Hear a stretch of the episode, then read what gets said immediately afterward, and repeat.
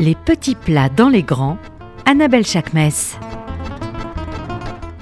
Bonjour à toutes et à tous, vous êtes sur RCJ 94.8 et vous écoutez les petits plats dans les grands. Aujourd'hui, on va parler zéro déchet, mais pas que, vous allez voir, on a une petite surprise à la fin de l'émission qui était incontournable. Et alors, revenons au zéro déchet. Donc, le zéro déchet, on va en parler avec Delphine Lefebvre qui vient de sortir un guide aux éditions d'Alternatives. Euh, le guide du Paris zéro déchet, boutique, euh, restaurant, épicerie. On va en parler avec le chef Anthony Denon et son livre Il en reste et le chef Éloi Spinner du restaurant Orgueil. Alors bonjour à toutes et à tous. Je commence avec Delphine parce que cette émission hmm, m'a été suggérée par ce guide que j'ai trouvé absolument fabuleux. Pourquoi on a envie aujourd'hui en 2023 de faire un guide zéro déchet? C'est quoi la motivation? Euh, la motivation, c'est déjà, euh, je pense qu'on l'a tous constaté ces derniers jours, de, réduire euh, ses propres poubelles mmh, mmh, mmh. et voilà, de, réduire ces, tas d'ordures qu'on jette tous et toutes tous les jours. Et, et aussi de, dans une logique économique de pas gaspiller, enfin de moins gaspiller et de plus respecter les produits qu'on achète et de revenir à des logiques plus durables et plus ouais, plus, plus éco-responsable euh, qu'on a un peu perdu euh, peut-être avec, euh, avec le temps. Toi, tu es journaliste. Ouais. Tu constates une évolution dans la gastronomie du zéro déchet?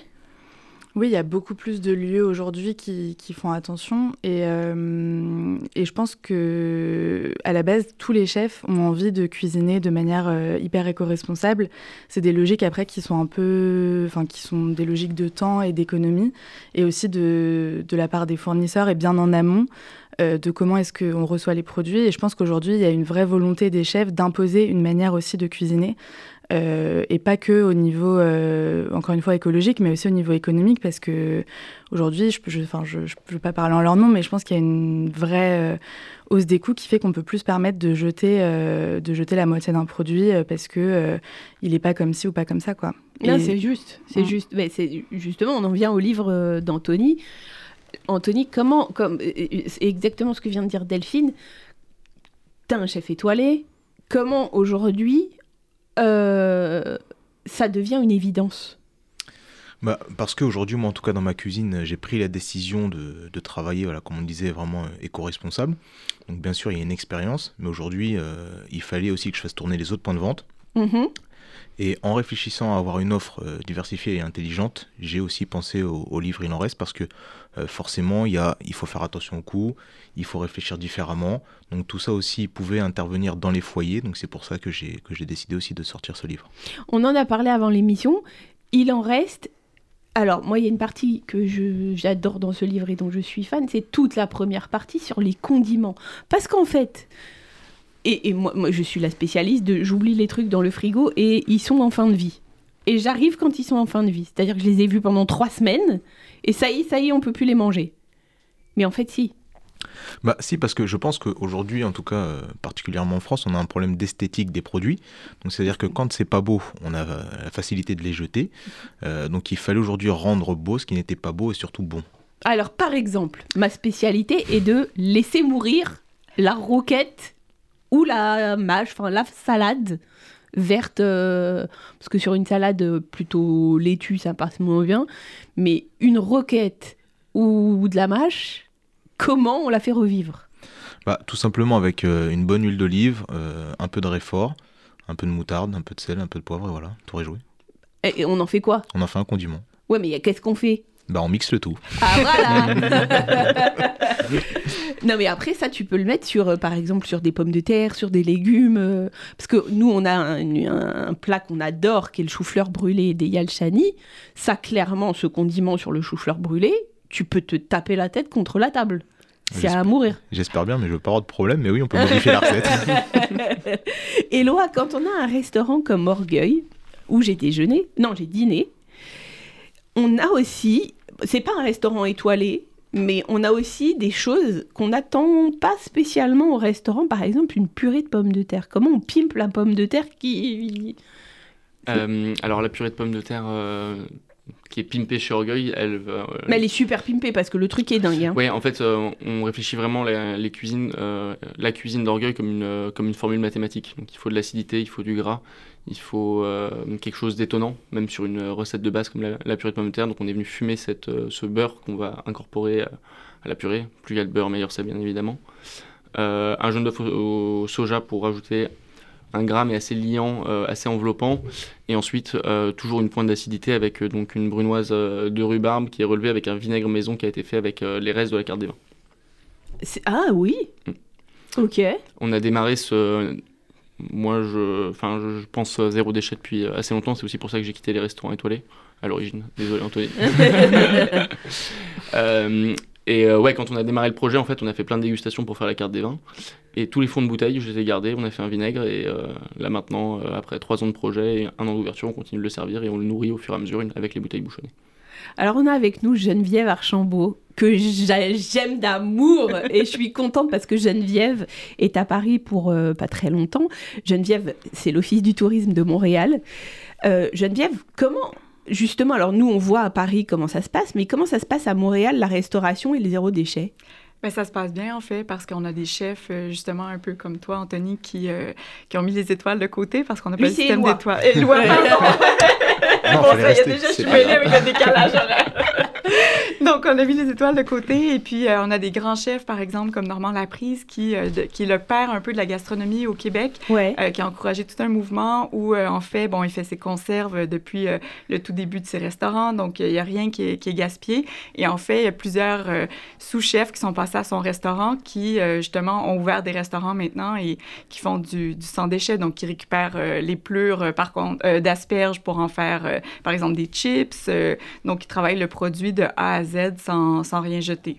Et t'as goûté, toi, par exemple, les chips de... Des... Oui, ben c'est super. Avec les fraises, avec les queues de fraises, en fait, ils font de, de l'eau de fraise pour ajouter au cocktail. Euh, donc, c'est euh, vraiment fabuleux. Donc, il y a plusieurs restaurants à Montréal qui ont embrassé le mouvement. Euh, c'est dans des quartiers spécifiques ou c'est... Euh, ben, un peu partout sur Montréal. Donc, moi, je pense euh, notamment au chef Simon Matisse du restaurant Master, qui est dans un mhm. quartier très résidentiel, familial, dans Villeray. Donc, son resto est là près de, de commerces de proximité pour, pour les familles et puis qui est hyper couru. D'ailleurs, il y a Romain Médère qui est venu à Montréal pour ah! Montréal en lumière. Ah, nous, qui est venu cuisiner avec... Chez nous, Romain Médère, on l'adore. qui est venu cuisiner justement avec Simon Matisse. Bon, ben, il prône en fait les mêmes, euh, les mêmes choix. Donc, euh, c'est ça. Donc, il travaille la laitue, par exemple, comme tu le mentionnais, en tarte à la laitue. Donc, euh, Et ça donne quoi, une tarte à la laitue? Ben, en fait, ça fait comme une key lime pie. En fait, je l'ai vu en photo parce qu'en fait, il en faisait la promotion cette semaine. Comme une tarte au citron? ouais, ben, en fait, je sais pas si ça a le même goût que la tarte au citron, mais c'est une tarte salée à la laitue. Donc, j'imagine qu'il récupère justement les, les, feuilles de laitue qui sont un peu défraîchies. Donc, encore une fois, on ne jette rien. C'est fou. Alors, Delphine, on, se rend compte quand on regarde ton guide que on, a plusieurs chefs sortis d'émissions de télé comme Top Chef qui prônent ce... Alors, on pourrait dire qu'ils puissent aller à la facilité, mais pas du tout. En fait, on se rend compte que euh, même sur les, jeunes générations qui sortent d'émissions de, de télé, ça, ça a un impact parce que je vois, euh, moi je connais très bien Victor Mercier, mais je vois aussi euh, Clément Verja. Enfin, il y a une vraie réflexion autour de, du zéro déchet. Bah, je pense que c'est clairement dans l'air du temps et... Mais tu dis ça dans, dans, le sens positif ou négatif du terme? Non, dans le sens positif, dans le sens qu'il y a une prise de conscience, je mm. pense, euh, de, des jeunes générations, mais qui est aussi euh, valable pour les, pour les anciennes. Je pense que c'est pas une question d'âge, c'est plus une question de, de nécessité et d'impératif aujourd'hui, mm-hmm. de dire qu'en fait, on peut plus se permettre, euh, que ce soit pour la planète ou pour son portefeuille, de jeter de jeter autant de nourriture que ce que ce qu'on a pu jeter à un certain moment. Mais ça revient un petit peu en fait à que, enfin, moi c'est ce que j'ai vu, euh, par exemple mes grands-parents, euh, c'est ce qui c'est ce qu'ils faisaient en fait, c'est tout cuisiner, c'est rien jeter, et mm. chez eux il y a quasiment rien qui a qui est, mis à la poubelle en parlant en, termes de produits bruts quoi. C'est de tout cuisiner jusqu'au bout et, et les, les, poulets on les on les fait en, bouillon quand il n'y a plus que de la carcasse etc mais parce qu'il y a ce rapport au produit très hum, ils, sont, très proches du produit, ils savent que ça a un coût, et je pense que ça, c'est quelque chose qu'on a un peu perdu peut-être euh, avec certaines logiques, et on revient à ces, à ces réflexions-là. Et je pense que c'est pour ça qu'aujourd'hui, euh, c'est aussi, alors c'est évidemment c'est une mode, mais je pense que c'est une vraie prise de conscience. Enfin, en tout cas, moi, dans les gens que j'ai rencontrés pour le guide, j'ai pas l'impression que ce soit un discours de, de greenwashing ou de, voilà, on fait de l'éco-responsable parce que c'est à la mmh. mode. Je pense qu'il y, y a, une vraie réflexion derrière, et, et c'est pas juste un effet de façade, quoi. C'est-à-dire, par exemple, le, le restaurant de Clément Verjac a fait Top Chef, c'est quoi la réflexion derrière? Parce que après, on va parler de Fief, de, Victor Mercier, mais le, restaurant de Clément Verjac, c'est quoi cette réflexion? C'est-à-dire? Comment, il, comment il a lui envisagé le zéro déchet? Parce que Victor, c'est vraiment très fait ici en France. Donc ce ne sont que des produits qui sont vraiment produits en France. Il n'y a pas de voyage en avion, il n'y a pas de, de, de, tout, est, tout, est, tout a poussé sur le sol métropolitain. Il n'y a pas même euh, d'ananas guadeloupéen, il n'y a, y a absolument rien d'autre. Du coup, je me, demandais comment Clément, qui est issu de, pareil, d'une émission de télé, avait une démarche euh, dans, dans peut-être dans ses techniques de cuisson ou dans ses techniques euh, tu vois, dans l'épluchure, dans comment il coupe les légumes, dans comment il envisage les choses, comment il, voilà, comment il, il envisage lui le zéro déchet. Moi, je veux pas parler en son nom, mais je pense qu'il y a, c'est à peu près à chaque fois les mêmes euh, techniques, enfin les mêmes, euh, euh, comment dire, les mêmes réflexions qui sont à l'œuvre en cuisine chez tous les chefs qui mhm. pratiquent le zéro déchet. Alors euh, après, je, je pense qu'il faut insister sur le fait qu'il n'y a pas zéro déchet dans le sens où euh, on, c'est très compliqué d'atteindre le zéro déchet. C'est plus une mhm. philosophie de, de, réduction au maximum. Voilà. Mhm. Non mais je précise parce que je pense qu'il faut quand même être clair sur le terme zéro. C'est très compliqué d'atteindre, euh, que ce soit les particuliers ou les professionnels, un zéro déchet. Mais je pense que la, la réflexion, c'est vraiment de se dire on a des produits bruts qu'est-ce qu'on qu'est-ce qu'on en fait pour utiliser tout et pour euh, sublimer en fait chaque partie du produit quoi. C'est à chaque fois c'est toujours la même euh, réflexion. Enfin je pense que c'est ce que vous direz aussi mais c'est vraiment de se dire on cuisine euh, en intégralité et que chaque partie ait un intérêt que ce soit pas juste dire on a cuisiné un, un bout d'asperge qu'on n'aurait pas forcément cuisiné parce que il fallait le cuisiner. C'est vraiment d'essayer de réfléchir à comment apporter quelque chose de nouveau avec ce produit qu'on n'aurait pas, enfin ce morceau de produit ou ce produit qu'on n'aurait pas forcément cuisiné auparavant. Quoi. Alors, Éloi, quand, quand j'ai dîné chez toi, il y avait un plat qui était une raviole. Nous, on mange pas de crustacés parce que c'est hors, euh, enfin c'est pas cachère. Mais la raviole, en l'occurrence, c'est typiquement le plat le plus simple pour euh, réutiliser, par exemple, euh, n'importe. Oui, totalement. Nous, euh, en fait, Orgueil a vraiment été pensé pour être zéro déchet. En fait, on a deux salles, dont un speakeasy. Et euh, en fait, il y a un ping-pong constant entre les deux menus. Mhm. Euh, la raviole, quand on faisait du homard, c'était donc fait avec les pinces. Mhm. avec, Alors, trouve-moi autre chose que du homard, parce que nous, on n'en mange pas de homard. Hein. si autre chose. C'est vrai. Non, mais on peut le faire avec, absolu avec absolument tout. là, typiquement, nous... avec du poulet, par exemple. Avec du poulet, avec du veau. Avec du veau, là, nous, on a fait notre rentrée, notre premier veau entier euh, de chez Anne-Laure Jolivet, donc c'est de la bretonne pinoire, c'est quand même une pièce de 150 kg. Euh, et en fait, il a fallu travailler tous les, euh, tous les éléments différents. Donc, sur le speakeasy, on a servi, on a servi les carrés qu'on avait laissé maturer légèrement. les jarrets ont été confits et on a fait des ravioles avec. tous les os ont été gardés pour faire un jus. Et je pense que le zéro déchet, c'est aussi ça, c'est réfléchir directement avec l'agriculteur pour euh, faire face à ces pour faire face à ces problématiques à lui parce qu'en fait euh, pour beaucoup de gens euh, bah, un bœuf c'est un steak sur pâte et c'est pas du tout le cas. Ça représente une partie minime de l'animal. Et si on veut travailler le produit de A à Z en fait il faut travailler avec son, son agriculteur intelligemment. Et je pense que même ça peut aller dans la réflexion du concept d'un restaurant voire d'un groupe de restauration pour aller à, toutes les, à tous les porte-monnaies finalement. C'est vachement intéressant. Alors Anthony il y a un ingrédient qui est particulièrement zéro déchet. Et pareil que la roquette, je te donne le livre pour que tu puisses étudier le concept en live. Parce que je te sens un peu. Euh, hein non, on va y arriver, on va y arriver. Mais on est d'accord que le riz, en tout cas, voilà, c'est, je, je l'avoue, mon mari ne sait absolument pas doser le riz ou doser les pâtes quand il le cuit. C'est un vrai problème. Donc on se retrouve avec du riz ou des pâtes pour la semaine. Ce, qui, ce que j'essaye de lui expliquer, qu'on peut manger, tu vois, petit peu par petit peu. Bon, non, lui, il n'est pas là-dedans. Il est dans les pâtes, euh, tu fais la boîte, quoi, tu vois. Qu'est-ce qu'on fait avec du riz ou des pâtes qu'on aurait en, en surplus? Il y a des recettes dans ce livre, Alors, notamment le- de riz. Mais ça marche avec les pâtes aussi, je pense. hein. C'est plus, facile, plus facile avec le riz. Le- Ok, alors le Avec riz. le riz, euh, s'il nous en reste un peu, on peut le, on le refait chauffer légèrement. On va rajouter du fromage râpé dedans, du comté ou ce qu'on veut. Ensuite, on le fait prendre au froid et on arrive à faire des galettes croustilles fondantes, on appelle ça. Donc juste en les passant à la poêle. Là, on pourra même réutiliser un condiment. Hein. ensuite, ensuite, On a faim. Ouais. moi j'ai une grand-mère qui est, qui est diabétique et qui mange des galettes de riz. Alors aujourd'hui, Pourquoi faire Oui, bah, parce que c'est quand euh, elle a quand elle a faim, au lieu de manger autre chose, elle a une petite faim, elle prend des galettes de riz.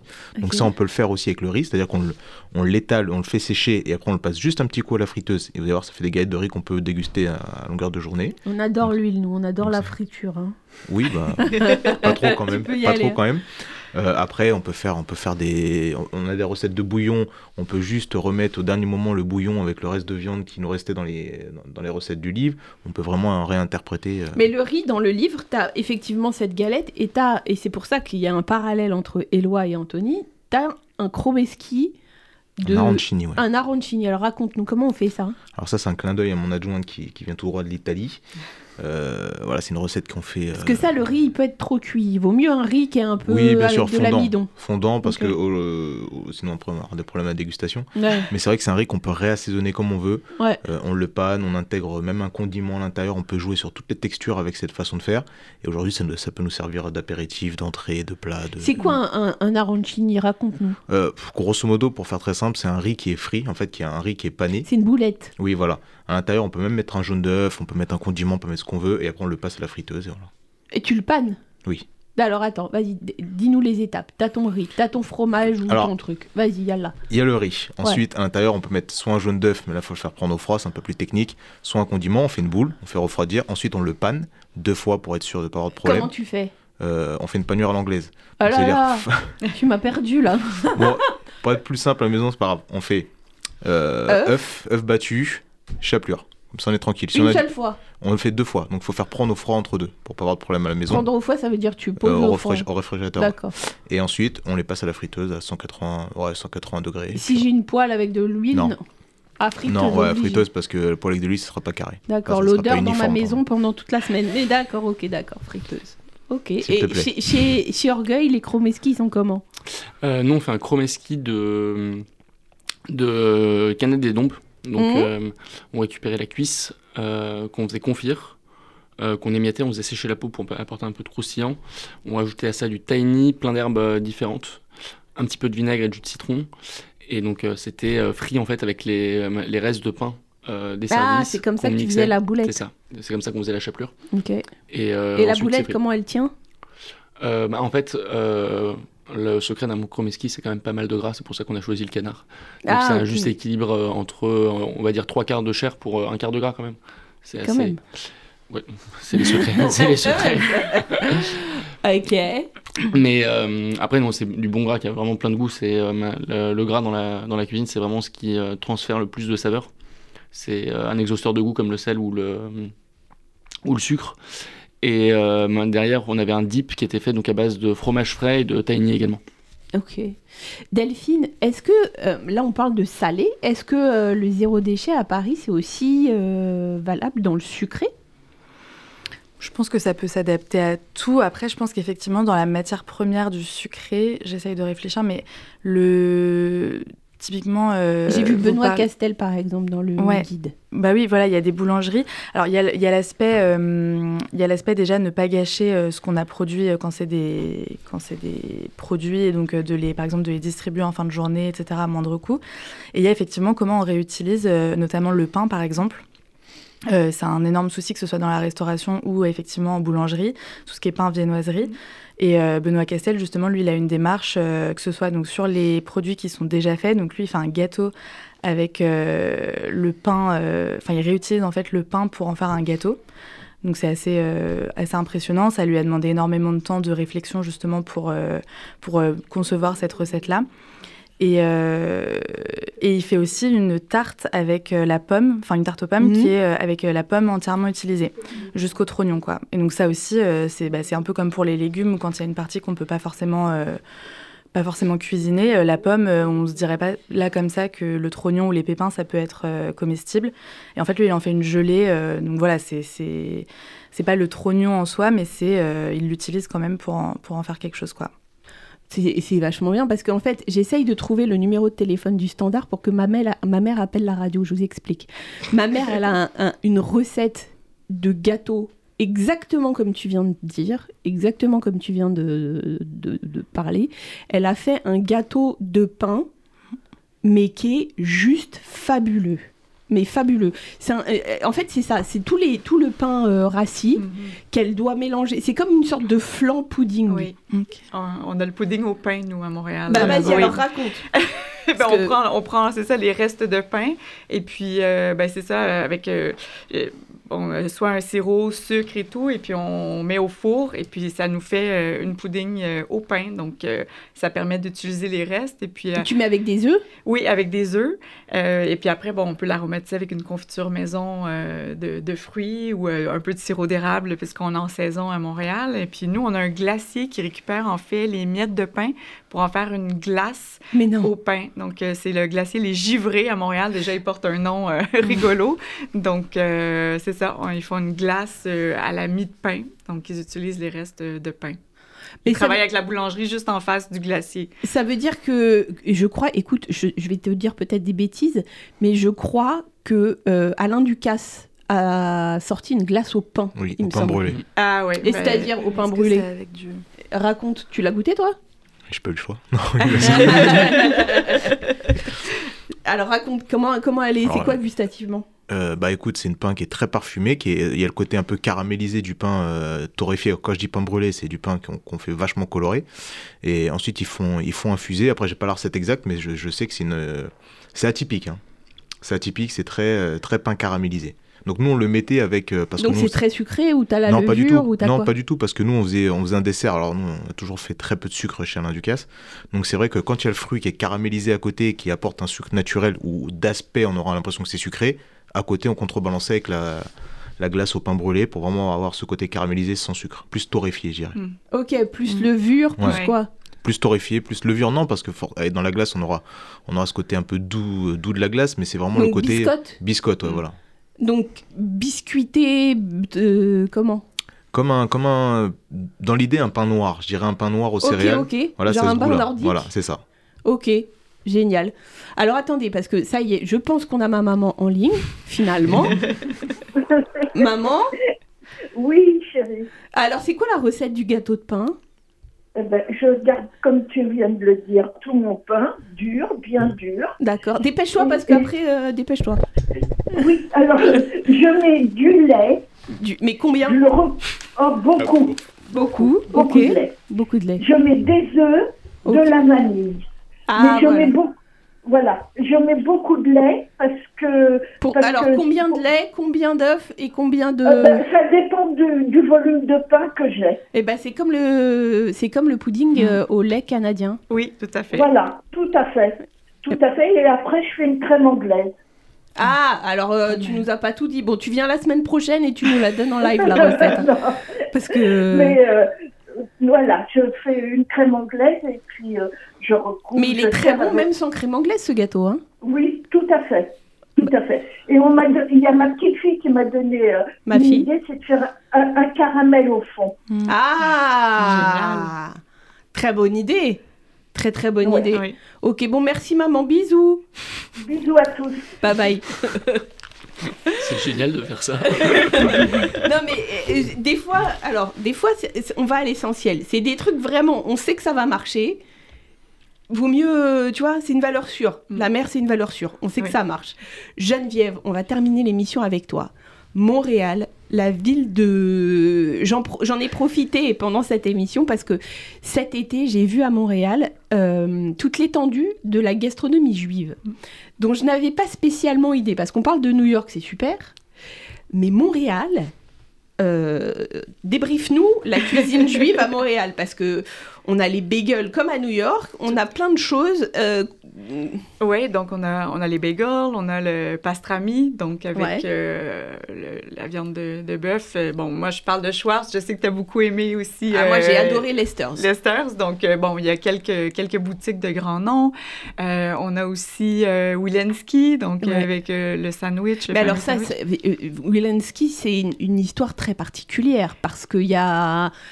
Euh, raconte l'histoire. Euh, oui, ben en fait, c'est une famille donc, qui est partie ce, ce, casse-croûte donc avec euh, les fontaines de soda et puis le, sandwich. Et puis, bon, en fait, la, la, dame qui faisait les sandwichs, tu le prends tel quel, ton sandwich. Donc, en fait, tu n'as même pas le droit de prendre un couteau pour le couper en deux. Donc, mm, mm, c'est mm, vraiment, c'est vraiment une super belle histoire. Donc, ils se sont installés à Montréal. Et puis, c'est ça fait partie de l'ADN euh, du quartier euh, du Myland à Montréal, donc euh, Puis en fait, le décor est resté le même euh, mm-hmm. pratiquement, et puis ça a été repris de, avec les enfants et tout ça, donc c'est toujours dans la même famille originale. Donc, c'est quoi la différence entre entre un bagel montréalais et un bagel new-yorkais? Ah ben définitivement le bagel montréalais est meilleur. En fait, le bagel montréalais, c'est qu'il y a une première cuisson, en fait, dans une eau frémissante où mhm. on ajoute du miel. Il y a également un œuf euh, pour une douzaine de bagels, je dirais. Euh, après, il est cuit au four à bois. Donc, euh, les fours à bois, maintenant, sont interdits à Montréal, mais il y a une dérogation pour... C'est vrai? Oui, pour les, les ben, en fait, les, les échoppes de, de bagels à Montréal. Et puis, en fait, ils sont tendres et moelleux. certaines boutiques sont ouvertes 24 heures sur 24. Donc, nous, c'est un peu... quand on va en boîte le soir, on vient aux petites heures du matin, on va chercher des bagels bien chauds. Donc, on les mange comme ça, les bagels au sésame. Sinon, après, ben, ben, bon, on peut les toaster et puis euh, justement mettre le saumon fumé, les capres, euh, oignons rouges, donc euh, classique. Mais c'est vrai que les bagels montréalais, ça fait la queue pour, en goûter. Puis sans blague, c'est pas parce que je suis montréalaise que je dis qu'ils sont meilleurs, mais rien à voir avec les bagels new-yorkais qui sont beaucoup plus denses, plus épais. Ça, c'est vraiment un petit pain moelleux, donc ça fond dans la bouche quand c'est chaud. Et puis on adore les Montréalais aller chercher un sac de bagels et puis manger comme ça en découvrant les quartiers. Et moi, je te dis la vérité, cet été, je me suis fait plaisir. Hein. J'ai bah, déjà, euh, tu m'as organisé une, vraiment toute une découverte du quartier euh, juif avec la gastronomie juive, mais surtout, j'ai été dans les deux adresses de bagel. J'ai pris un sac euh, rempli à rabord et j'ai mangé toute seule pour arriver à l'hôtel et que personne n'en ait. Voilà. que personne n'a goûté d'autre que moi-même. Voilà, je n'ai partagé avec personne, je tiens à le dire. C'est pas grave. La question est lequel as-tu préféré, Saint-Viateur ou Fermont? Parce a les deux maisons. Alors, honnêtement, oui on s'en fout, ils vont pas entendre. Honnêtement, j'ai vraiment aimé Fermont. Fermont, oui, c'est ça. Il y a Team Fermont et Team Saint-Viateur à Montréal. Toi, t'es quoi plus? Moi, je suis Team Saint-Viateur, mais mon copain est Team Fermont. Donc, ça dépend qui va chercher les bagels. non, Fermont, c'était vraiment délicieux. Fermont, euh, ou peut-être que je suis arrivée au moment de la fournée de bagel et que... Mais à l'ail, c'était vraiment... Ah oui, ben c'est ça, parce qu'il y a différents assaisonnements aussi. Le traditionnel, c'est au sésame, mais après, bon, il y a graines de pavot, à l'ail, euh, tout garni. Alors, pourquoi le pastrami à Montréal, on l'appelle smoked meat, et pas du tout pastrami ou corned beef ou... Et je crois que c'est dans la cuisson, en fait, dans la méthode de cuisson, donc euh, avec les épices. je crois que c'est pour ça qu'on l'appelle vraiment smoked meat. Donc, je voudrais pas trop m'avancer dans la cuisine mais je crois que c'est vraiment une raison de, façon dont c'est cuit. Bon, génial. Je tiens à dire pour tous les gens qui nous écoutent que si vous ramenez des épices de Montréal, divisez si vous êtes une famille et mettez dans toutes les valises, hein, parce que c'est pas plus de 350 grammes par personne. je savais pas ça. J'ai acheté toute la collection Schwartz, il a fallu que j'en donne à tout le monde. Bon, c'est pas grave. Enfin voilà, écoutez, ça a été en tout cas un plaisir de vous recevoir tous aujourd'hui. Merci infiniment. On se dit à la semaine prochaine et je vous embrasse. Thank you.